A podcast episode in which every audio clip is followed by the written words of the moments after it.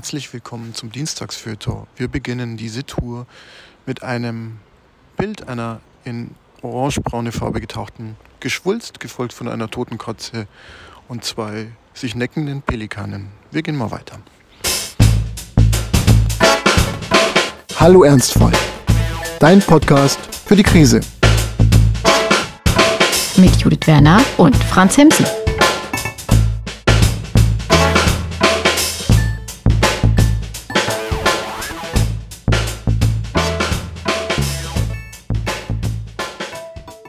Moment, Moment, Moment, Moment. Franz, du bringst die Leute völlig durcheinander. Äh, wir gehen jetzt hier überhaupt nirgends. Wir, wir sitzen hier am Podcasten. Was ist denn überhaupt los hier? Wir nehmen ja an einem Sonntag auf und äh, ich wusste nicht, was ich machen soll, weil ich wollte nicht hier innen vegetieren. Ich habe heute einen komplett freien Tag und außer Podcasten kann man ja viele andere schöne Sachen noch machen. Und ich wollte mich aber irgendwie nicht aus, aus der Wohnung rausbewegen. Und dann habe ich dich gefragt und du meintest dann, ja, mach doch mal was, äh, mach, doch mal was, was so sich anfühlt wie Arbeit wenigstens, dann, dann gehst du auch raus. Und äh, deswegen habe ich einen Außeneinsatz gemacht. Und zwar bin ich ähm, so im besseren Berlin-Mitte herumgelaufen.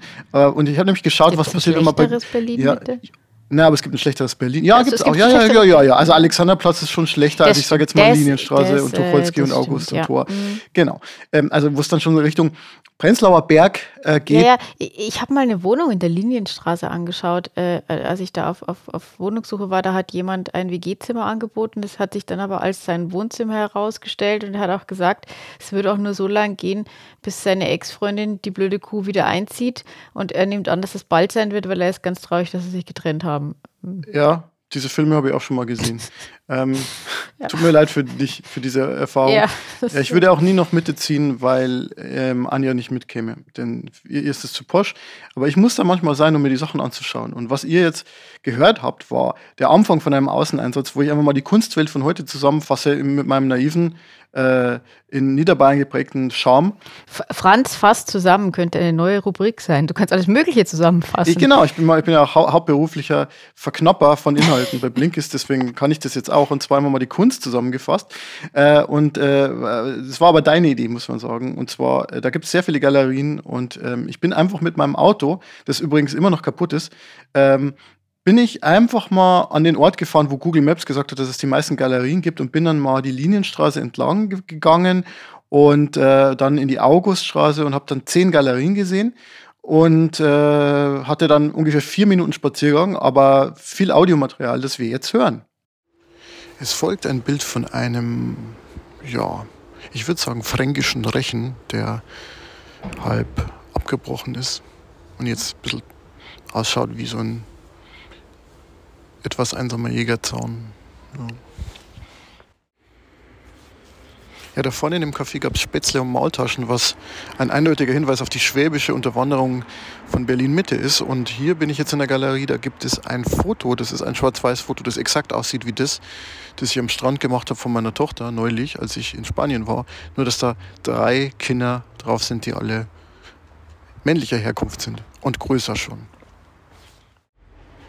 So, wer antike Statuen mag, der wird hier fündig. Wenn man sich denkt, man könnte die nicht mehr optimieren, doch, das geht, indem man nämlich einen blau glänzenden Ballonhund auf die Statue draufsetzt.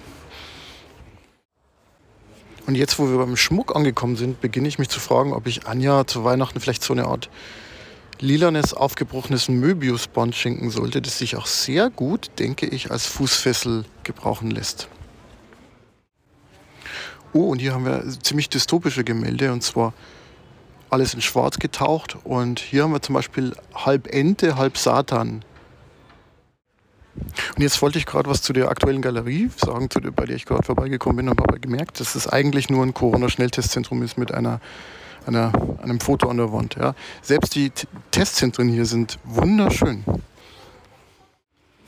Und hier haben wir so eine Art modellierten Turm von Babel.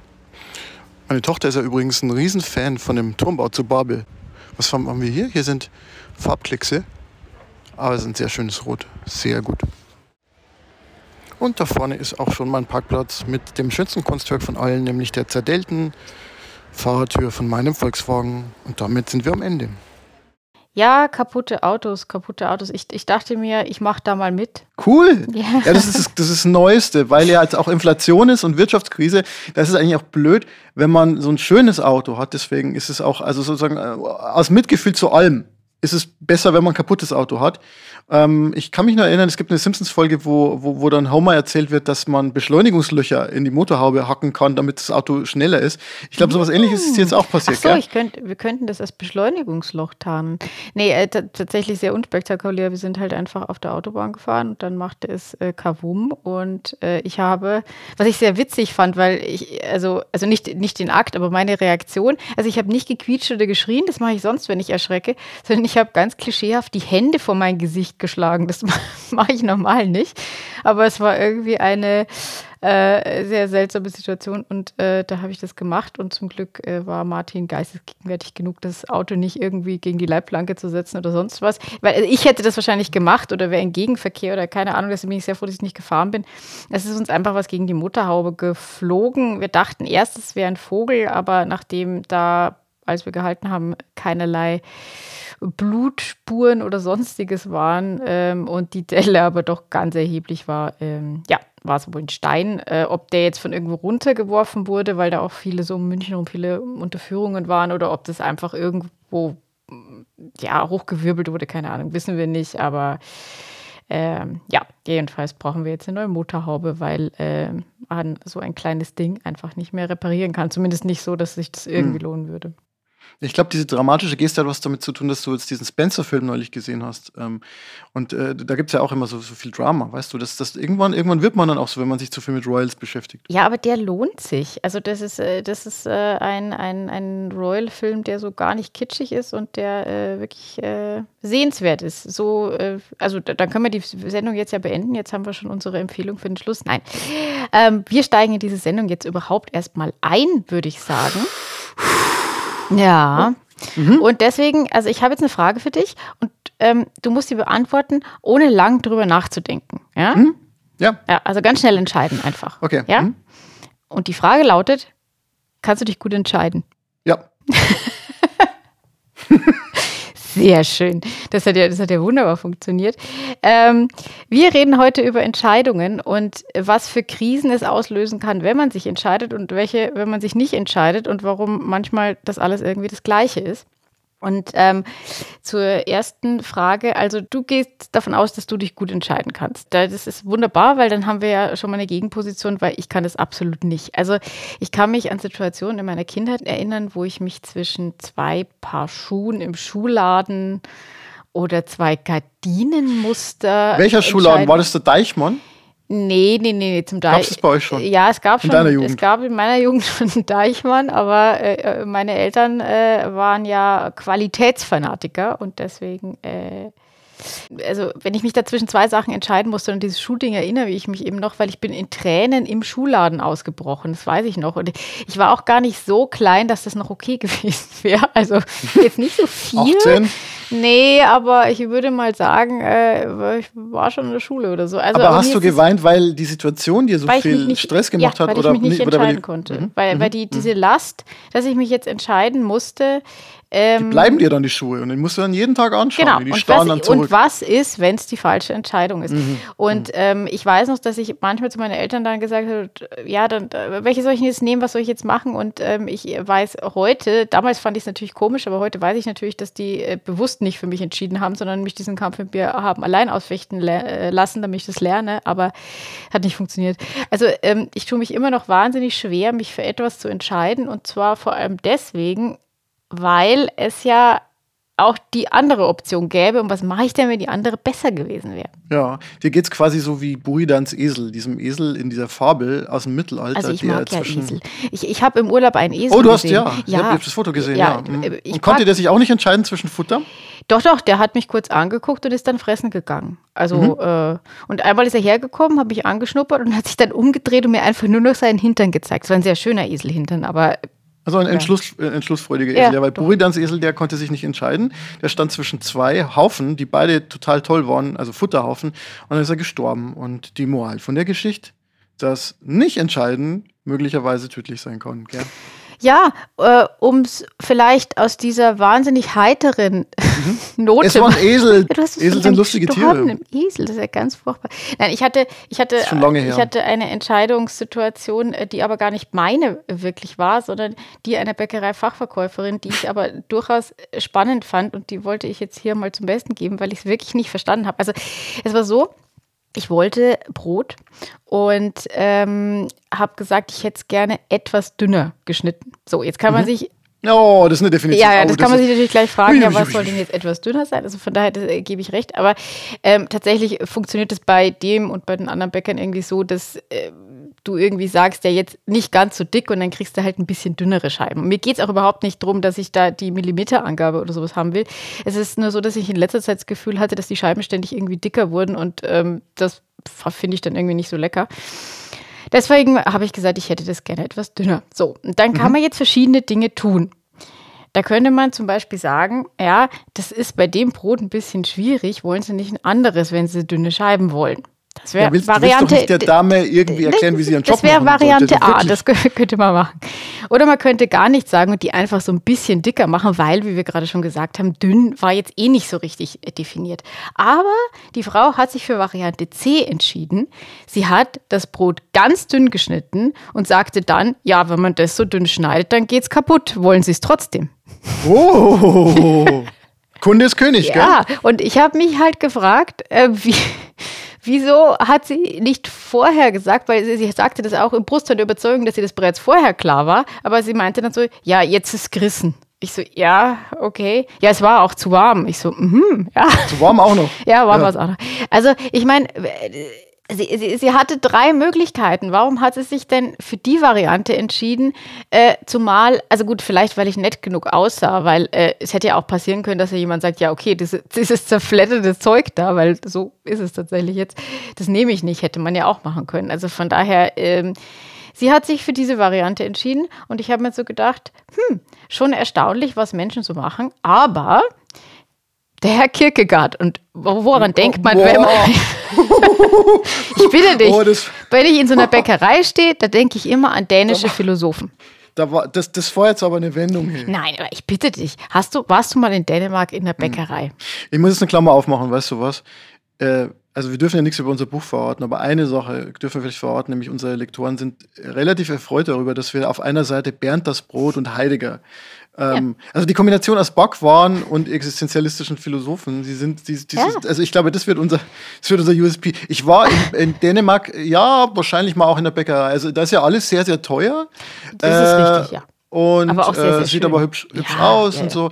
Äh, insofern, wahrscheinlich war ich da auch mal in der Bäckerei. Also die haben sein. ja auch ganz, die haben ganz tolle Konditoreien auch, oder ich weiß gar nicht, ob da der Unterschied zur Bäckerei irgendwie so klar ist, aber ähm, im ich glaube nicht englischen, aber amerikanischen ist es ja so, dass so Plunderteilchen ja a Danish, also ein dänisches heißen.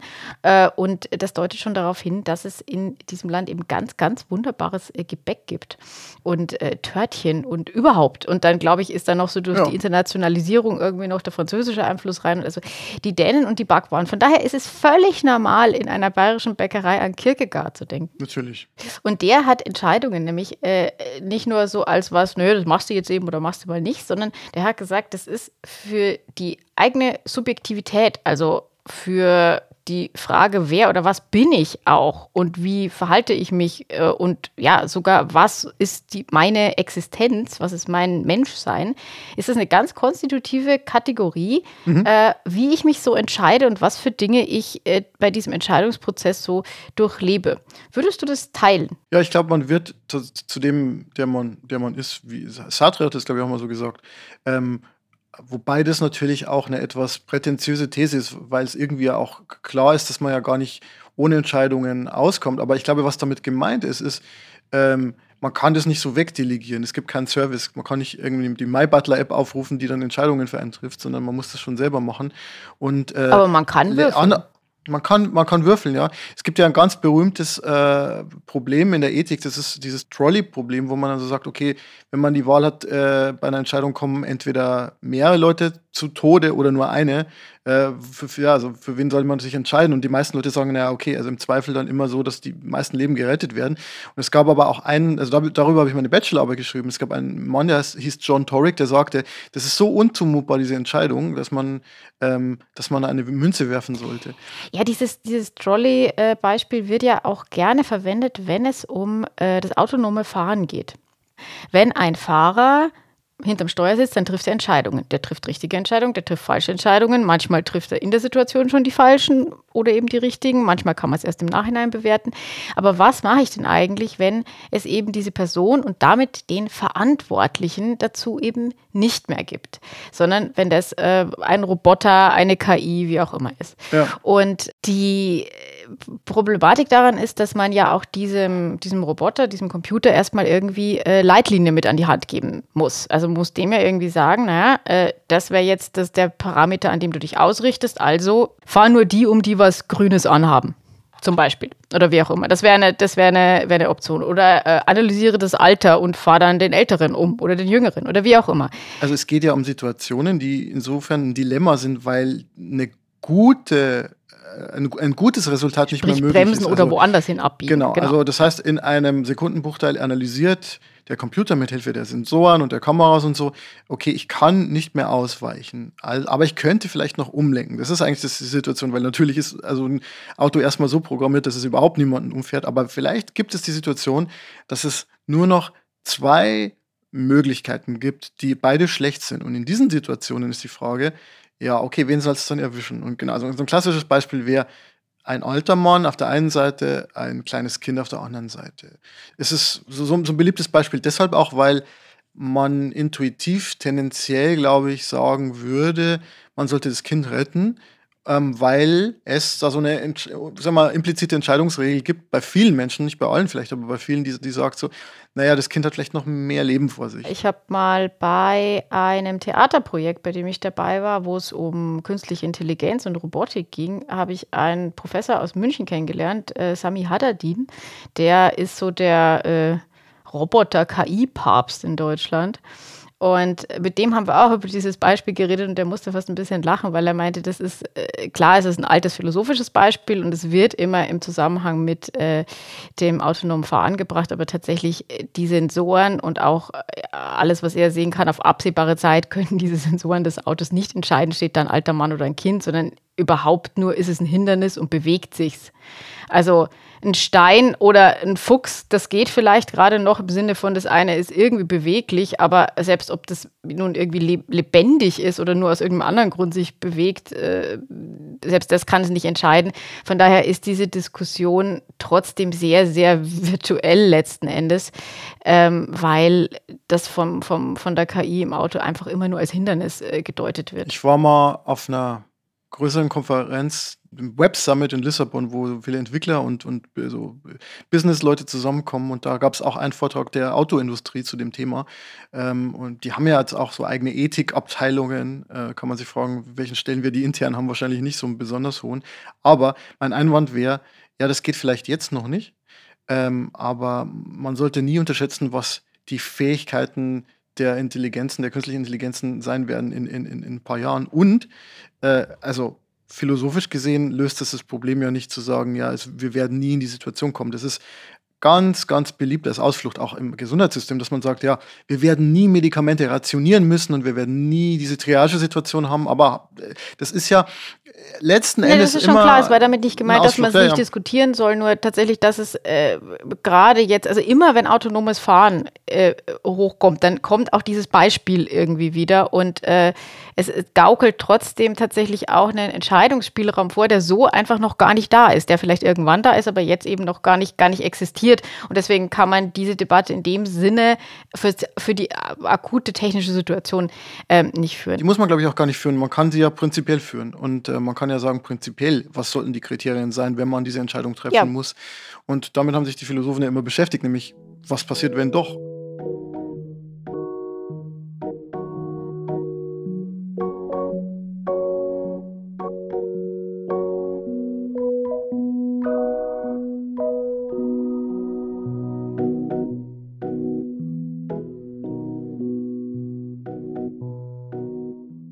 Worüber wir da eben auch reden, wenn es um Entscheidungen geht, geht es vor allem auch um Verantwortung. Das äh, Wort ist jetzt auch in unserer Diskussion öfter gefallen.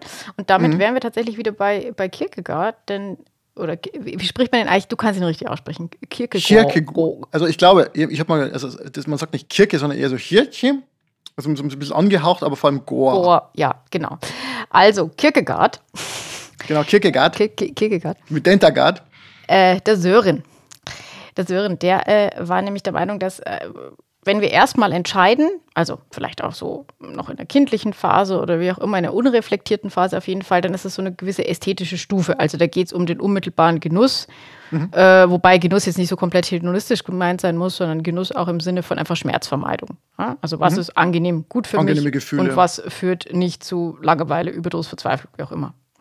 Und ähm, er sagt aber trotzdem, dass diese Form der ästhetischen Existenz dann aber passiv und auch in sich verschlossen bleibt. Und zu einem wirklichen Selbstverständnis kommt man eben erst, indem man sich von dieser ästhetischen, rein lustbezogenen oder Schmerzvermeidungsexistenz abhebt, die überwindet in gewisser Form und dann erst zu dem verantwortlichen Handeln kommt. Sprich, ja. wenn man sich dann eben erst überlegt, okay, was hat meine Entscheidung, die jetzt vielleicht auf mich eine gewisse Wirkung hat, eigentlich für sonstige Konsequenzen noch? Und dann kommt eben die Frage von Gut und Böse und dem ganzen Zeug in der Welt, das dann alles so kompliziert macht, äh, erst überhaupt noch dazu. Und äh, ein äh, freier, selbstbewusster Mensch kann also demnach nach Kierkegaard einfach auch nur ein solcher sein, wenn er sein Umfeld insoweit mit einbezieht in seine Überlegungen, dass er eben weiß, sein Handeln hat Konsequenzen für andere und mhm. es gibt eine Form des sich ethisch verhalten. Damit ist gar nicht unbedingt moralisch gut gemeint in dem Sinne, er kann sich auch anders entscheiden, aber erst dadurch formt sich sozusagen diese, diese Persönlichkeit. Hm. Und weil das ja mit vielen Zweifeln und Ängsten und allem Möglichen verbunden ist, dann macht äh, Kierkegaard halt was, was, äh, was uns halt nicht bei uns nicht funktioniert. Äh, er, er sagt, die höchste Stufe ist dann der Sprung in den Glauben. Die Religion. Und an ja, dem, ja. mhm. an dem Punkt scheitern wir beide dann ja schon wieder massiv. Ja, es ist ja auch vor allem so ein Akt des, ähm, ja, fast schon ich will jetzt nicht sagen Wahnsinns, aber es schon, also man, man, braucht ja Mut, wenn man so über so eine, über so eine Spalte drüber springt oder so, äh, über so einen Abgrund drüber springt. Kierkegaard war natürlich auch sehr religiös geprägt. Woran ich jetzt spontan denken musste, als du es gesagt hast, mit dem Unterschied zwischen ästhetischer und ethischer äh, Existenz, weil ich meine, es gibt ja auch da in, in seinem großen Werk entweder oder gibt es dieses Tagebuch des Verführers, da geht es dann darum, dass halt einfach so ein Typ im Grunde einfach nur, ja, äh, eine Hotte Chica glaube ich, so war es formuliert, im dänischen Original, äh, äh, versucht zu verführen und eigentlich äh, sozusagen nur des Genusses wegen und äh, sie aber dann im Stich lässt. In dem Moment, wo er sie dann so geknackt hat, ähm, haut er ab und das ist dann so ein Beispiel für jemanden, der sozusagen nur so ein ästhetisches Leben führt. Und dieses Elternsein ist ja irgendwie auch so ein Abschied von der ästhetischen Existenz. Also ich kenne halt Leute, die nur der Satz allein, der Elternsein ist ein Abschied von der Ästhetik. Ja, nein, was so, aber es gibt ja Leute, die beschäftigen sich sehr, sehr viel mit sich selber und wie sie sich anziehen und wo sie in Urlaub hinfahren, welche Autos sie haben und, äh, und, und dann hast du so, ein Kind. Und da geht es nur noch und, darum, dass man halbwegs sauber ist. Ja, und vor allem geht es dann irgendwie darum, halt einfach, dass du halt Verantwortung im Leben mhm. irgendwie hast. Also ein bisschen mehr. Und dann ist das nicht mehr so wichtig. Also das, das ist mir schon aufgefallen. Seit ich äh, Vater bin, habe ich nicht mehr so diesen, diesen Druck, irgendwie irgendwie was herzumachen in irgendeiner Weise so, so stark mehr. Also so im Sinne von Statussymbole waren wir jetzt ja, vielleicht in manchen Bereichen ein bisschen wichtig, in manchen überhaupt nicht, aber das ist irgendwie alles wurscht, weil ich mir immer so denke, ey, ich habe jetzt hier eine Tochter, um die muss ich mich kümmern. Das ist irgendwie wichtiger als irgendwie welches Auto ich fahre oder sonst irgendwas oder welches T-Shirt ich anhabe. Und ähm, das, das ist, glaube ich, auch, vielleicht auch ein bisschen damit gemeint. Also Verantwortung in der Welt übernehmen muss jetzt nicht mit Kindern sein, kann auch für Nein, einen selber ich sein. Ich wollte gerade aber sagen, das ist wieder mal der perfekte Zeitpunkt für mich, um Hunde und Kinder gleichzusetzen. Eine beliebte Juh, Kategorie so in diesem Podcast. Ja. Judith vergleicht Hunde und Kinder. Tatsächlich kann ich das äh, nachvollziehen, denn äh, wie du ja dich vielleicht auch noch erinnern kannst, ich, es gab es Phasen in meinem Leben, in dem ich kein paar flache Schuhe besessen habe. Ihr habt richtig gehört, kein paar flache. ja. Nicht andersrum. Nee, nee, also wo selbst die Ballerinas kleine Absätze hatten. Und ähm, ja, da, wenn du, wenn du halt dann deine Freizeit plötzlich äh, erstmal auf Grünflächen, später dann in Parks oder im Wald verbringst, äh, dann lernst du halt, dass du mit diesen Absätzen da drin, also du kannst dich schon noch anziehen, aber es sieht halt dann auch in der Stadt ein bisschen lächerlich Siehst aus, wenn du so Und im Diana Matsch in dem stecken Film, bleibst. in dem Spencer-Film, die weißt du noch ganz am Anfang, Diana, die ist mit ihren hochhackigen Schuhen über dieses Feld gelaufen und hat die Vogelscheuche ausgezogen. ja, die Schuhe und waren so hat, da, da muss ich auch an dich denken. Ja, ja, ja, das habe ich, das hab ich auch alles gemacht. Aber äh, jetzt ist es so, dass tatsächlich, ich besitze noch hochhackige Schuhe, ich ziehe sie aber nie an, weil ich mir denke, die werden eh gleich dreckig oder ich stehe eh gleich wieder in der Wiese. Also von daher äh, hat mir äh, der Hund die Schuhe geklaut.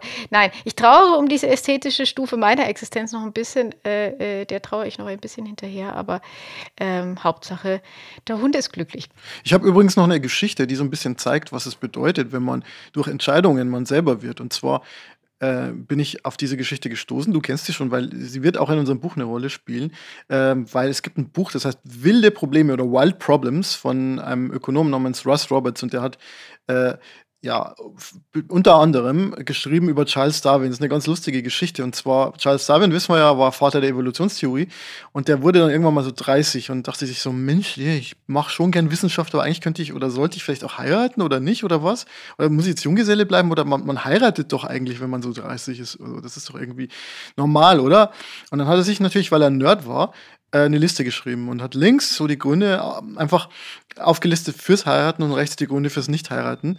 Und ähm, das, daran kann man aber sehr schön zeigen, dass diese klassische Entscheidungsmethode, also ich schreibe mir Pro- und Kontragründe auf und dann schaue ich einfach, was übrig bleibt sozusagen oder wo, wo, wo wo sozusagen der, das Übergewicht liegt, dass das nicht immer so rational ist, wie es scheint, weil, ähm, also äh, Charles Darwin hat halt sein Leben lang nichts anderes gemacht, als er geforscht und so Hirnsachen gemacht und ähm, hatte deshalb kein besonders gutes Vorstellungsvermögen, was äh, die, das Eheleben anbetrifft Soll vorkommen. die Kontraseite hat er ganz, ganz, ganz viele Sachen reingeschrieben, die und hat sich in den äh, hellsten und leuchtendsten Farben ausgemalt, wie schön es sein würde, wenn er einfach seine Ruhe hat und sich nicht um eine Frau kümmern muss.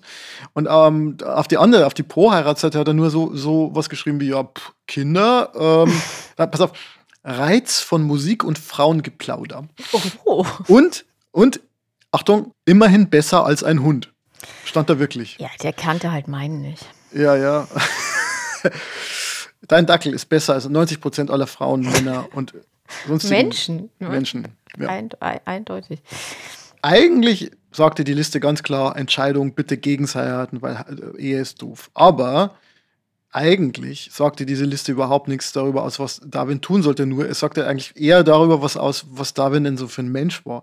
Nämlich einer, der sich mit dem Thema Frauen und Eheleben und Liebe überhaupt nicht beschäftigt hat. Ähm, deswegen hat er dann doch etwas gemacht, was wahrscheinlich klug war, nämlich er hat einfach dann doch geheiratet. Dass das dann seine Cousine war, gut, man hat man damals so gemacht, gell? Er konnte nicht auf ganzer Linie richtig liegen. Also ich meine, Er hatte immerhin mit ihr zehn Kinder. der hat das mit der Evolution und dem Gene weitergeben ja persönlich sehr. Ja, äh, der, ja, doch, der ja, aber war. also ich meine, gerade ein Evolutionstheoretiker hätte schon auf die Idee kommen sollen, dass die Cousine vielleicht genpoolmäßig jetzt nicht so die beste Wahl war. der Russ äh, Roberts, der das halt beschrieben hat in seinem, in seinem Buch, der sagt halt, dass solche Entscheidungssituationen Wild Problems sind, also wilde Probleme, weil die kann man einfach nicht durch so, so Listen irgendwie abarbeiten, weil man überhaupt nicht genug weiß oder äh, ge- ge- ge- genug Kenntnisse hat, um diese Liste sinnvoll auszufüllen oder so.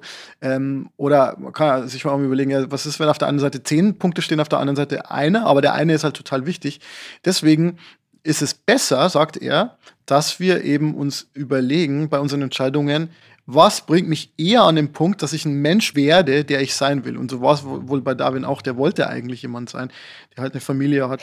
Was ich aber, ich wollte noch auf den anderen Punkt zu sprechen kommen, äh, nämlich habe ich bei der Vorbereitung, als es um Entscheidungen ging, natürlich zwangsweise wieder an die ersten Folgen denken müssen dieses Podcasts, in denen es ja äh, hauptsächlich, und das war ja auch der Auslöser für, für dieses ganze Projekt, um meine Krebstherapie ging. Und Ja. Eine der äh, ganz großen, ich glaube, das haben wir eine ganze Folge lang irgendwie besprochen, war die Entscheidung Chemo ja oder nein. Und ähm, ich wollte darüber heute noch mal reden, weil aus der Rückschau ich diese ganze Situation anders bewerte. Also für Oh, diejenigen, okay. die das nicht so mitbekommen haben, weil die damals nicht unseren Podcast gehört haben, was man aber unter hallo-ernstfall.de natürlich immer noch tun kann und sich das ganze Leid von Anfang an anhören kann. Das komplette Archiv unserer Sünden, unserer mittleren Lebensjahre wird da Ja. mal dokumentiert sein. Ja. Der ganze Verfall, Wahnsinn. Ähm, aber jedenfalls, damals war es ja so, dass mir gesagt wurde, also die Empfehlung der Tumorkonferenz, also dieses Zusammen, diese Zusammenkunft der verschiedenen Spezialisten, die bei einer Krebstherapie immer zusammenkommen und dann eine Empfehlung aussprechen, wäre eben, dass ich eine Chemotherapie mache, aber es ist eine Empfehlung. Und daraufhin habe ich halt ganz viel gefragt, äh, gelesen, Sie nachgedacht. können das Brot schon auseinanderschneiden, Ja. Aber das fällt halt dann auseinander. aber es ist eine Empfehlung. Disku diskutiert, ähm, weil ich zu diesem Zeitpunkt einfach nicht so wirklich verstanden habe, was Empfehlung an diesem Punkt heißt. Ähm, und äh, es heißt im Endeffekt nichts anderes, es wäre schon besser, dass du es machst. Wir können dich aber nicht zwingen. Was ich aber da gehört habe, weil ich vielleicht auch hören wollte, war, ja, das kann man machen oder man kann es auch lassen und es gibt gute Argumente dafür und dagegen. Und äh, wir wollen jetzt nicht mehr das ganze äh, Thema Chemotherapie wieder, wieder hochholen, aber was ich so spannend fand, war, dass mir damals, wie gesagt, entweder wurde mir so aufgezeigt oder ich habe ihn so interpretiert, aber auf jeden Fall habe ich einen Entscheidungsspielraum gesehen. Und ich tendiere schon auch dazu zu glauben, dass mir der tatsächlich gegeben wurde, weil die Ärzte wahrscheinlich gedacht haben, naja, auch äh, mich, nachdem sie sich mit mir unterhalten haben, nachdem sie sich angeguckt haben, wer sitzt da jetzt, das ist wahrscheinlich jemand, der viel nachfragt. Das heißt, das ist jemand, der auch selber entscheiden will. Ja. Und ich glaube, deswegen wurde mir diese, diese Wahl da so bewusst hingestellt. Um das nochmal zu sagen, rein formal äh, müssen, muss das so gemacht werden. Also die Leitlinien geben auch vor, wie bestimmte Dinge äh, kommuniziert werden dürfen sollen. Und prinzipiell muss man den Patienten darauf hinweisen, dass das eine Empfehlung ist und dass er sich selbst entscheiden kann. Ich habe aber auch aus Gesprächen mit anderen Patienten mitbekommen, dass das nicht bei jedem so ist. Also anderen sagt man, oh, sie sollten dringend eine Chemotherapie machen und die sagen, oh, okay, ja, da haben sie wahrscheinlich recht. Und äh, ähm, deswegen muss ich sagen, wahrscheinlich war es bei mir die total richtige Variante zu sagen, guck mal, das kannst du machen, jetzt überleg dir mal, was du willst. Weil hätte man mir gesagt, ja, das musst du machen, dann hätte ich einen solchen Aufstand erstmal geprobt. Ja, aber ich muss hier gar nichts. Ne? Also von daher glaube ich, dass das äh, aus, aus Arztsicht an sich die richtige Entscheidung war. Als ich es aber irgendwann kapiert habe, dass diese Entscheidung gar nicht so schwer war, weil eigentlich relativ klar war, dass äh, alleine mein junges Alter einfach, also allein das hätte eigentlich als Indikation schon gereicht, um das wirklich zu machen, in Kombination mit dem, wie der Tumor eben aussah. Also ähm, ich habe mir da über sehr viele Eventualitäten und Möglichkeiten Gedanken gemacht und eigentlich war die Entscheidung viel deutlicher. Und mir fiel das ja auch dann auf, als wir dann zum Gespräch, wo das eben entschieden werden sollte, hinkamen und ich aber reingegangen bin und gesagt habe, naja, eigentlich weiß ich es noch nicht. Und dann die Ärztin sagte, ach so, ja, ich hatte jetzt schon einen Termin, was losgehen soll. Und in dem Moment fühlte ich mich dann plötzlich verarscht, so Ja, ja, kurzzeitig, weil ich mir dachte, okay, aha, das war also nur eine Scheinentscheidung, weil euch ja eh klar ist, dass ich das mache, ne? Ja gut, dann überlege ich es mir aber nochmal. Ähm, und wir haben es dann, also wir haben es dann nochmal eine Woche verschoben, weil ich gesagt habe, das ist jetzt äh, so und so zu früh. Aber ähm, ja, ja, also äh, ich, ich muss im Nachhinein sagen, dass äh, auch wenn ich da, damit gar nicht die Entscheidung, die die Ärzte getroffen haben, wie sie das mit mir kommunizieren, kritisieren will, weil es ja wahrscheinlich die richtige war, ähm, habe ich dann so im Nachhinein mir schon gedacht, boah, was habe ich mich da gequält? Auch Ja, wir haben ja ganz ja eh klar, viel diskutiert und Ja, äh, eigentlich war die Sachlage relativ eindeutig. Aber wahrscheinlich war in dem Fall der Weg zur Entscheidung viel, viel wichtiger als die Entscheidung selber, weil die ja so oder so in die eine oder andere Richtung immer gleich ausgegangen wäre. Ja, und du musst halt wahrscheinlich auch von dir aus oder aus dir selber heraus so diese Gründe nehmen und auch verstehen oder nachempfinden können, dass das jetzt irgendwie richtig ist. Weil äh, bei so einer existenziellen Entscheidung, wenn du die dann so aufgedrückt bekommst, ist halt auch irgendwie schwierig. Ja, wobei, also ich habe das auch von anderen eben ganz anders gehört, die gesagt haben, sie waren einfach so froh, die, die haben gesagt, das muss sein und dann haben sie das gar nicht mehr hinterfragt. Ja, ja. Manchmal Ja. kam dann da später noch der Punkt, wo dann kam, ja wie, also vielleicht wollte ich das ja irgendwie gar nicht. Ähm, aber für mich, also mir wurde, sage ich mal, ein Entscheidungsraum, der rechtlich gesehen natürlich da war, der aber, sage ich mal, aus Vernunftgründen eher eine Illusion war, äh, aufgezeigt. Und äh, das ist natürlich es, der gefährliche Moment, wenn man das merkt, den gibt es dann schon ähm, weil der dann eben ja also äh, zu so einer Gegenreaktion führen kann. Also vielleicht lehne ich das jetzt alles irgendwie doch ab, beziehungsweise bei mir dann im Nachhinein so ein bisschen dieses Gefühl von, da habe ich ziemlich viel Energie und Nerven verloren in einer Situation, wo ich nicht besonders viel an Ressourcen hatte in der Hinsicht und für eine, für eine Entscheidung, die eigentlich doch relativ klar von Anfang an war. Aber so ist es eben manchmal. Aber weißt du, vielleicht sollte man auch bei jeder möglichen Gelegenheit, wo Entscheidungen schwierig sind, einfach eine Münze werfen oder einen Zufallsgenerator anwerfen, zum Beispiel den Buchtitelgenerator. Weißt du eigentlich, wie unser Buch aktuell heißt? Äh, um es kurz zu erklären, für alle, die die letzte Folge nicht gehört haben, was man unbedingt noch nachhören sollte, wir haben den Buchtitelgenerator angeworfen und äh, die besten fünf Buchtitel äh, unserer Meinung nach äh, herausgeslottet. Äh, ich bin immer noch für Hummer. Äh, mhm. Äh, ich hatte äh, Elch auf Abwägen, glaube ich, war das letzte, was ich hatte. Nee, Elch am Ende. Elch am Ende. Nee, nee, also gestern war noch ein Herr der Wurst. Das wurde jetzt aber abgelöst von eine Pflicht ohne Bier. Und ich dachte mir, wenn, wenn wir schon ohne Bier sind und mit Pflicht, dann, dann wird es irgendwie so humorlos, dass wir jetzt, glaube ich, mal ins Café Katharsis gehen müssen.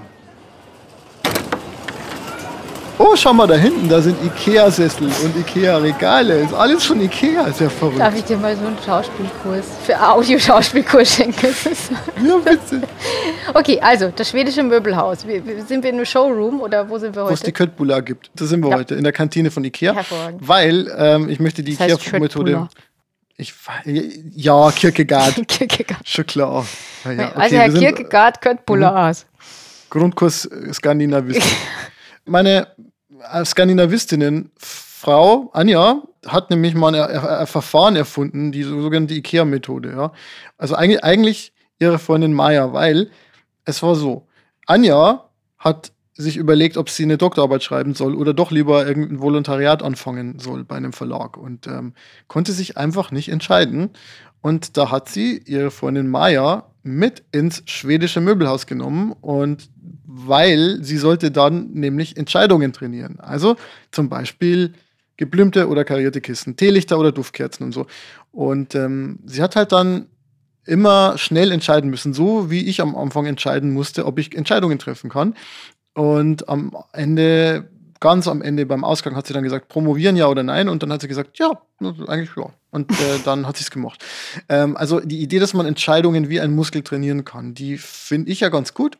Mhm. Und äh, deswegen, liebe Judith, haben wir heute mal wieder ein Spiel. Oh also die Kaffeekatharsis ist sowieso ein, ein verspieltes, verspieltes Kaffee. Kaffee. Ja, also eigentlich ist es ja auch dann gar nicht die Kantine, sondern es ist eigentlich eher dieses Smaller. Die Kinder, also, Kinderaufbewahrung. Kinder, genau. genau. Und da bist du heute uh. und wir spielen ein Spiel mit dir. Und okay. zwar, du weißt ja, wir sind der Podcast, wo es um den Sinn des Lebens geht. Ja, deswegen musst du jetzt 42 Entscheidungen treffen. Oh Gott. 42 Entscheidungen und. Da, darf ich diskutieren oder? Nein, nee. pass auf, pass auf, pass auf. Das sind die Regeln. Ich werde jetzt hier meine Stoppuhr aktivieren. Und es ist nämlich so, du musst jetzt tippen, selber, wie lange du brauchen wirst für diese Entscheidungen. Du musst sofort und spontan reagieren, du kannst nur Ja und Nein sagen. Okay. Also, also ich, also auch nicht so wie, ich muss jetzt nicht tippen, wie lange würde ich brauchen, wenn ich es mir gut überlegen nein, würde, also, sondern. Nein, also als mhm. Beispiel, ich würde sagen, geblümte oder karierte Kissen und dann würdest du sagen karierte ja, und dann so. Richtig. Also so, also du musst sozusagen eine von zwei Optionen Aha. auswählen. Und äh, das 42 Mal. Wie lange glaubst du, brauchst du dafür? Du musst die Sachen ja vorlesen. Kannst du das denn abziehen zeitlich oder muss ich jetzt deine Lesegeschwindigkeit oh, noch mit einbeziehen? Ich bin, ich bin, ich kann nicht nur gut Entscheidungen treffen, sondern ich werde sehr schnell vorlesen. Gut, wenn du sehr schnell vorliest, dann würde ich sagen, so 90 Sekunden. Wir stoppen mal. Bist du bereit? Ja. Okay, auf die Plätze, fertig, los. Hund oder Katze? Hund. Billy oder Kallax? Kallax. Aperitif oder Absacker? Aperitif. Latte Macchiato oder Cappuccino? Cappuccino. Serviettenring oder Biertisch? Weder noch. T-Shirt oder Winterjacke? Winterjacke. Bibel oder Koran? Weder noch. Aktien oder Gold? Wolle. Bunker oder Ballon? Hütte? Liegen oder sitzen? Liegen. Sitzen oder stehen? Sitzen. Stehen oder liegen? Yoga. Heute oder morgen? Immer. Podcast oder Buch? Podcast. Schlampig oder perfekt? Chaos. Hirn oder Herz? Hirn. Fluch oder Segen? Fluch. Bibliothek oder Eisdiele? Bibliothek. Apple Watch oder Rolex? Apple Watch. Siebträger oder Automat? Ich muss die Kaffeemaschine anschalten. Siebträger. Donauente oder Plüschente? Oh. Donauente. Das war Halbzeit. Stoa oder Wutanfall? Wutanfall. Digital oder analog? Digital. Balkon oder Terrasse? Balkon. Schwarz oder weiß? Schwarz. Schwarz oder bunt? Schwarz. Lautsprecher oder Kopfhörer? Kopfhörer. Zoom oder von Angesicht zu Angesicht? Sprachnachricht. Word oder Excel? Facebook. Rotwein oder Weißwein? Prosecco. Olympia oder Fußball-WM? Fußball-WM. Parkett oder Laminat? Parkett. also. Auto oder Fahrrad? Fahrrad. Zug oder Flugzeug? Zug. Schnell oder langsam? Langsam. Beatles oder Stones? Beatles. Sonnenaufgang oder Sonnenuntergang? Äh, Aufgang. Elektrisch oder unplugged? Akustik. Also unplugged. Bart oder glatt?